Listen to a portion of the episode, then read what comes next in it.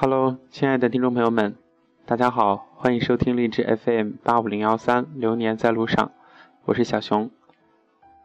咱们今天要跟大家一起分享一个，我也说不清楚用什么来给它定义的故事。有一句话是这样说的：所谓迷茫，不过是才华配不上梦想。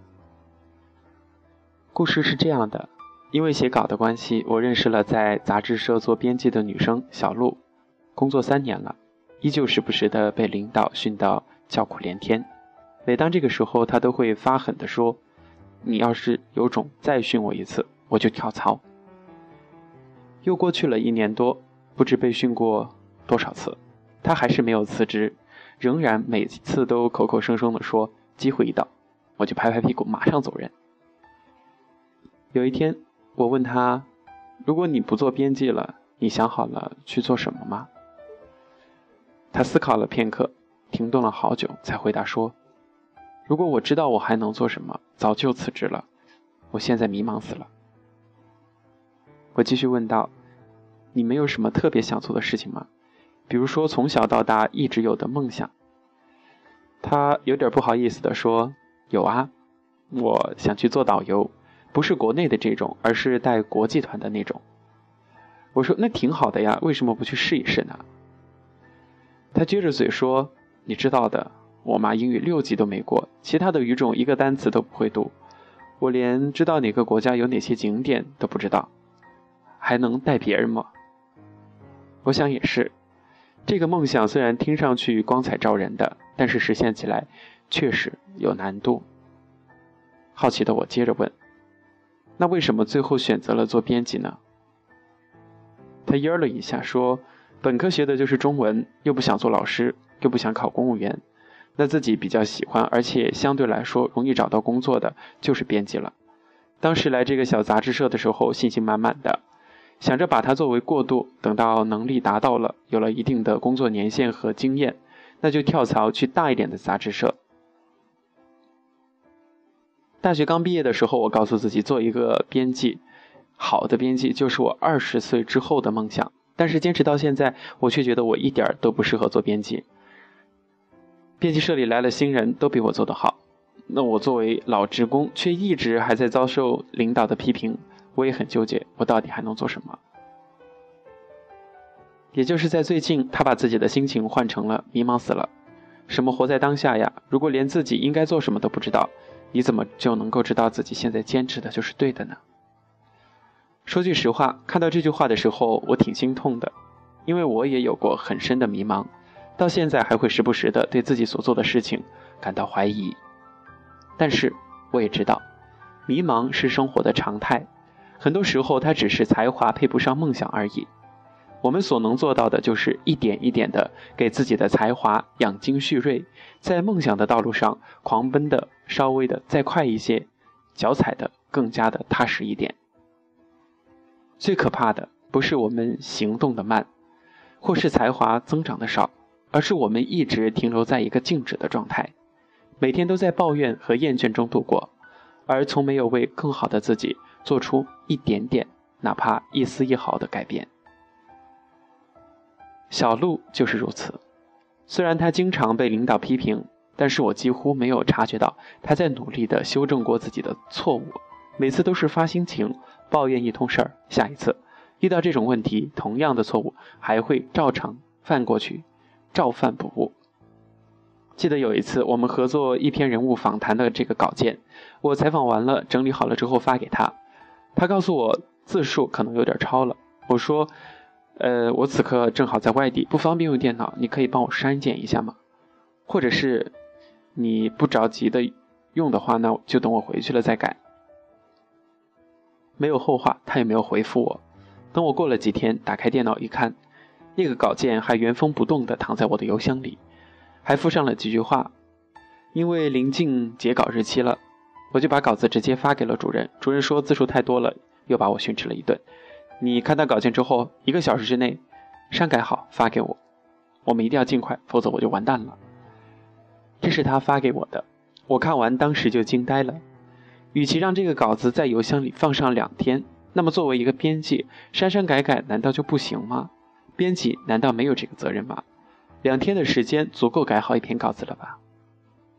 后来，我又听其他的作者抱怨他，是这样说的：有一次忘记了写某个旅游达人第一次出国旅游的时间，其实在网上查一查就可以查到，他非得给我打电话让我去查。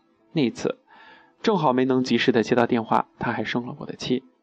还有个作者说，我拿到样刊之后，看到我的文章里有好几个错别字。虽然我有错在先，但是作为编辑帮作者改几个错别字，难道不应该吗？于是，通过这些事情，我似乎知道了他为什么一直被领导训斥的原因，也明了了他为什么口口声声说自己迷茫的原因。其实他不是被领导和其他人否定的，而是被自己否定的。既然你作为一个编辑，想把这个作为编辑作为今后的梦想和事业，那就应该从生活当中、工作当中的点点滴滴开始，按照好的编辑来要求训练自己。可是小鹿他并没有这样，说白了，在工作这件事情上吊儿郎当。别说是同事不尊敬他，连作者有时候都会讨厌他。他所谓的迷茫，就是作为一个编辑的才华还配不上他想作为一名好编辑的梦想。这怪不得别人。有好几年的时间可以改变自己来实现梦想，但是他却没有让自己自己的才华和能力哪怕增长一点点，到最后只能给自己一个迷茫的定位，艰难的度日。我曾经以为好多人的迷茫是因为没有梦想，但是后来我发现其实我错了，因为每个人都是有梦想的，这个梦想可大可小，都是值得自己去奔赴和实现的东西。再比如，我有一个表弟，从小到大就是不招人待见的坏孩子，打架骂人，凡是和坏有关的事情，他都他都曾经做过。初中毕业后做了几年的厨师，他就想要突然转行去学拳击，家里人都说他不务正业。有一次，我问他为什么会去学拳击，有这个想法，他有些腼腆地说：“其实吧也没什么，我从小就想当一个健身教练，上学的时候打架，觉得打不过人家。”就说明自己力量大、身体棒。长大之后才知道，必须要经过专业的训练才可以。我这种野路子出家的人，不知道可不可以，但是我还是想试一试。才华也是有大有小，有大才华的人连吃个东西都可以吃出学问来，而普通之人的才华大多数都是小才华，需要付出很多的汗水和辛劳，才能取得那么一点点的进步和别人的认可。但是即便如此。每天能够处在一点点的进步之中的人，绝对不会迷茫。相反的，那些看不起或者无视小进步的人，才会真正的迷茫。那些对自己的才华不自知的人，才会真正的迷茫。所以说，克服迷茫的方法，无外乎其他，就是抓住现有的生活，狠狠的向前，努力的让自己做得更好，而不是站在那儿仰望星空，抱怨未来的路太遥远。我想，如果说小鹿能够认真的对待每一份稿件，即使他的起点很低，三年五年的时间内，也足够成为一个好的编辑，来一个华丽的转变，而不是像现在一样，如同刚刚毕业的大学生一样，抱怨生活的艰难和工作的不适。如果说你有大才华，就去追求大梦想；如果你觉得自己的能力有限，才华也不足够支撑起你的野心和你的舞台，那么就安静下来。扎进小的失败和挫折当中汲取营养。